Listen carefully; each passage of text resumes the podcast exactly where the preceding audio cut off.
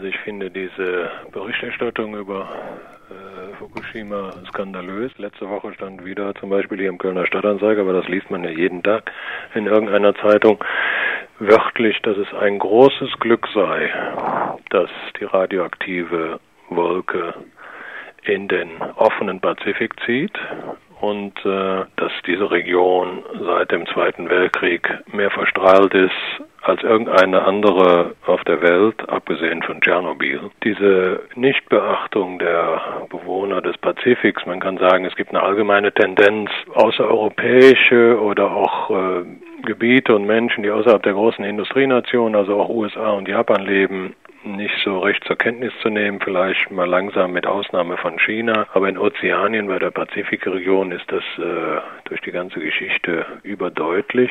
Die Pazifikregion wird als eine der Hauptschauplätze des Zweiten Weltkriegs bezeichnet. Allerdings spricht die Mainstream-Geschichtsschreibung davon, dass der Krieg zwischen japanischen Truppen und den Armeen der Alliierten im Pazifik auf unbewohntem Gebiet ausgetragen wurde. Dabei hatte das Rheinische Journalistinnenbüro schon oft und zuletzt mit der Ausstellung Die dritte Welt im Zweiten Weltkrieg darauf aufmerksam gemacht, dass zum Beispiel auf Papua-Neuguinea circa zwei Millionen Menschen während des Zweiten Weltkriegs wohnten. Auf der Pazifikinsel Palau zum Beispiel starben ein Drittel der Bevölkerung. Zahlreiche Inseln dienen bis heute als Militärstützpunkte, vor allem für die USA und Frankreich. Die Pazifikregion wurde außerdem als Atomtestgelände benutzt. Auch für die Lagerung von Atommüll war der Pazifik immer schon willkommen. In den Anrainerstaaten des Pazifiks stehen ungefähr 200 Atomkraftwerke, deren Müll regelmäßig an verschiedenen Stellen des Pazifiks versenkt wurde. Sowohl in der Geschichtsschreibung als auch in den Medien werden diese Tatsachen bis heute nahezu vollständig ignoriert. Und diese Tendenz setzt sich jetzt sehr drastisch fort mit der Berichterstattung über die Atomkatastrophe in Japan, wo also täglich in irgendeinem Kommentar in Rundfunk, Fernsehen oder Zeitungen davon zu lesen ist, wie glücklich man doch darüber sein kann, dass der ganze radioaktive Dreck nur in den Pazifik zieht. In der Pazifikregion gibt es allerdings auch zahlreiche zivilgesellschaftliche Gruppen und politische Netzwerke, die sich vor allem gegen Atomtests und nuklearen Müll wehren. Dazu Karl Rössel. Ich war 1987 zum ersten Mal auf einer Konferenz der Oppositionsbewegungen im Pazifik, der sogenannten Nuclear Free and Independent Pacific Konferenz. Das ist ein Zusammenschluss von Unabhängigkeits- und Befreiungsbewegungen im Pazifik, Ökologiebewegungen, fortschrittlichen Kirchengruppen, Fraueninitiativen, indigenen Organisationen aus den Anrainerstaaten, also zum Beispiel Aborigines aus Australien, Native Americans und so weiter. Und die wiesen schon damals darauf hin, 1987, das habe ich nie vergessen, eine Delegierte von den Marianeninseln brachte Fotos mit, dass aufgrund der radioaktiven Verseuchung der Region und des Meeres vor den Marianeninseln durch Atommüllversenkung und die Tests in der Region bereits Kinder mit sechs Fingern und verbogenen Gliedmaßen geboren wurden auf den Marianen. Das war in den 80er Jahren. Es ist dieser Bewegung zu verdanken gewesen, dass kurz vorher endlich die Atombombentests im Pazifik eingestellt werden mussten. Der letzte, der versucht hat, sie wieder aufzunehmen. Der französische Präsident Chirac sah sich mit einer Revolte in Papete, der Hauptstadt von Tahiti, konfrontiert, bei der der halbe Hafen, über den die militärische Einfuhr der Frankreichs in diese Kolonie läuft, äh, niedergebrannt wurde. Und diese Atombombentests waren auch auf Moroa in der französischen Kolonie dann in den 90er Jahren nicht mehr durchsetzbar.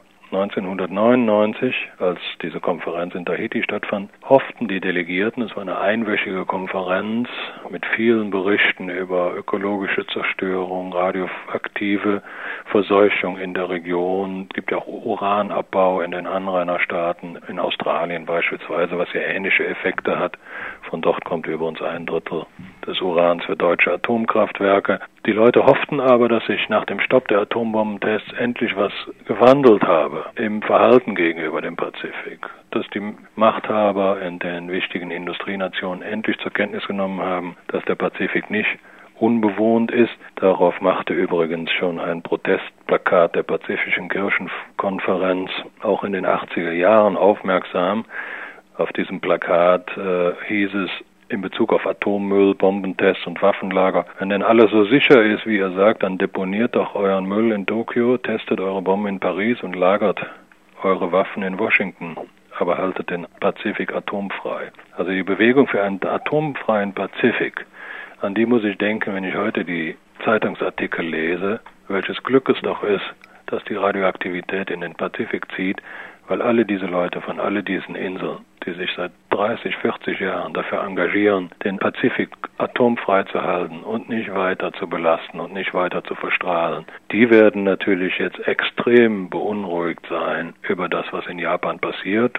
Das Schreckliche und Bedauerliche ist, dass das hierzulande überhaupt keine Rolle spielt, nahezu nirgendwo zur Kenntnis genommen wird. Ich habe keinen einzigen Kommentar, keine einzige Sendung irgendwo in Radio oder Fernsehen bislang gesehen, die an all das erinnert. Und die Marianne mit den verkrüppelt geborenen Kindern, von denen ich erzählt habe, das ist die Inselgruppe, die, wenn man den Strahl aus der Tagesschau, wo die radioaktive Wolke von Fukushima hinläuft, weiterführt, weiter in den Pazifik hinein, wo genau diese Wolke enden wird, weil es sind die nächstgelegenen Inseln zum japanischen Festland im Pazifik natürlich bewohnt und natürlich sind die Menschen dort extrem beunruhigt. Könnte die hohe mediale Aufmerksamkeit in Bezug auf die Atomkatastrophe in Japan vielleicht auch über kurz oder lang den Fokus der Medien und der Öffentlichkeit auf die Auswirkungen der Atomkatastrophe in dem Pazifikraum auch begünstigen? Also es wäre zu hoffen, aber ich bin pessimistisch, weil der Pazifik ja überhaupt nicht als äh, Berichtgebiet äh, für Journalisten irgendwo im Blick ist. Die öffentlich-rechtlichen Fernseh- und Rundfunkanstalten, wenn die einen Korrespondenten in der Region haben, dann sitzt er in Tokio. Und der ist zuständig für halb Asien bis auf die Philippinen und die gesamte Pazifikregion, für Australien, Neuseeland, also ein Drittel der Welt. Ozeanien umfasst ein Drittel der Welt und sein Berichtsgebiet geht sogar noch ein bisschen darüber hinaus, weil es noch Teile von Asien mit umfasst. Wir arbeiten ja seit 30 Jahren zu diesem Thema und ich habe wahrscheinlich die meisten Rundfunksendungen über die politischen Bewegungen, insbesondere diese Anti-Atom-Bewegung im Pazifik gemacht, von die irgendein Journalist hierzulande publiziert hat in den letzten drei Jahrzehnten und trotzdem ist niemand aus keinem Sender, aus keiner Redaktion, aus keiner Zeitung bislang auf die Idee gekommen, da mal nachzufragen, daran anzuknüpfen, Radio Dreieckland ist das erste Radio, was angerufen hat, um mal nachzufragen, ob es da möglicherweise auch Auswirkungen für den Pazifik gibt. Werden in Japan von Anti-Atom-Energiegruppen oder Anti-Atomkraftgruppen, die es ja doch auch gibt, wie man sogar hier mitgekriegt hat, wird von deren Seite auf die Auswirkungen der Atomkatastrophe auf die Pazifikregion eingegangen? Gab es an den Vernetzungstreffen, die du vorher angesprochen hattest, auch Beteiligung von japanischen Gruppen?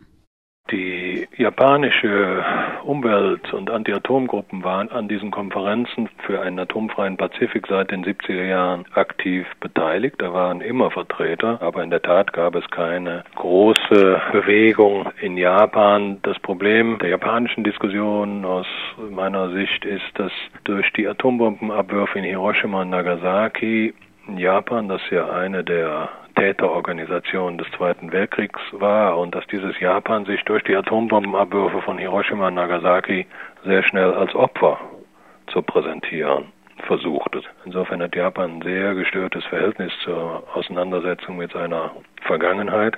Und das gilt auch für alles das, was im Pazifik passiert ist. Also Japan hatte ja weite Teile des Pazifiks besetzt und hat in den Pazifik ja auch Zehntausende Menschen aus Asien und von einzelnen Inseln verschleppt auf bestimmte Militärstützpunkte. Beispielsweise in Mikronesien äh, das Atoll Truk, das war der größte Marinestützpunkt des Zweiten Weltkriegs. Das kennt heute auch kaum jemand, kennt auch nur den Namen. Das war nicht Pearl Harbor, das war auch nicht Singapur mit der britisch für die britische Flotte oder Hongkong, es war auch nicht Europa, äh, es war nicht für die deutsche Flotte, sondern der größte Stützpunkt des Zweiten Weltkriegs für irgendeine Marine war Truk in Mikronesien, ein riesiges Atoll, 50 Kilometer Durchmesser mit Dutzenden Inseln darin wo bis zu 60, 70, 80.000 japanische Soldaten stationiert waren und nochmal so viele Zwangsarbeiter.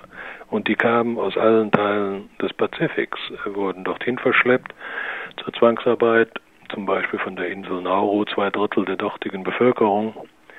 Von diesen Zwangsarbeitern kamen ein Drittel um und die wurden noch nicht befreit, als der Krieg 1945 zu Ende ging in Asien mit der Kapitulation Japans im September, sondern erst Monate später, weil sich zunächst keiner um sie kümmerte. Da waren dann immer noch marodierende japanische Truppen und äh, es brauchte bis Anfang 1946, bis die Deportierten von Nauru beispielsweise überhaupt wieder auf ihre Insel zurückkamen. Aufgearbeitet worden ist auch das nie in der Nachkriegsgeschichte. Also die ganzen Folgen des Krieges, wie die ganzen Folgen der Militarisierung nach dem Krieg für die Einwohner des Pazifiks, für die Millionen Einwohner der verschiedensten Inseln im Pazifik, haben bedauerlicherweise seit 60 Jahren nahezu überhaupt keine Rolle gespielt in der öffentlichen Aufmerksamkeit, in den Medien.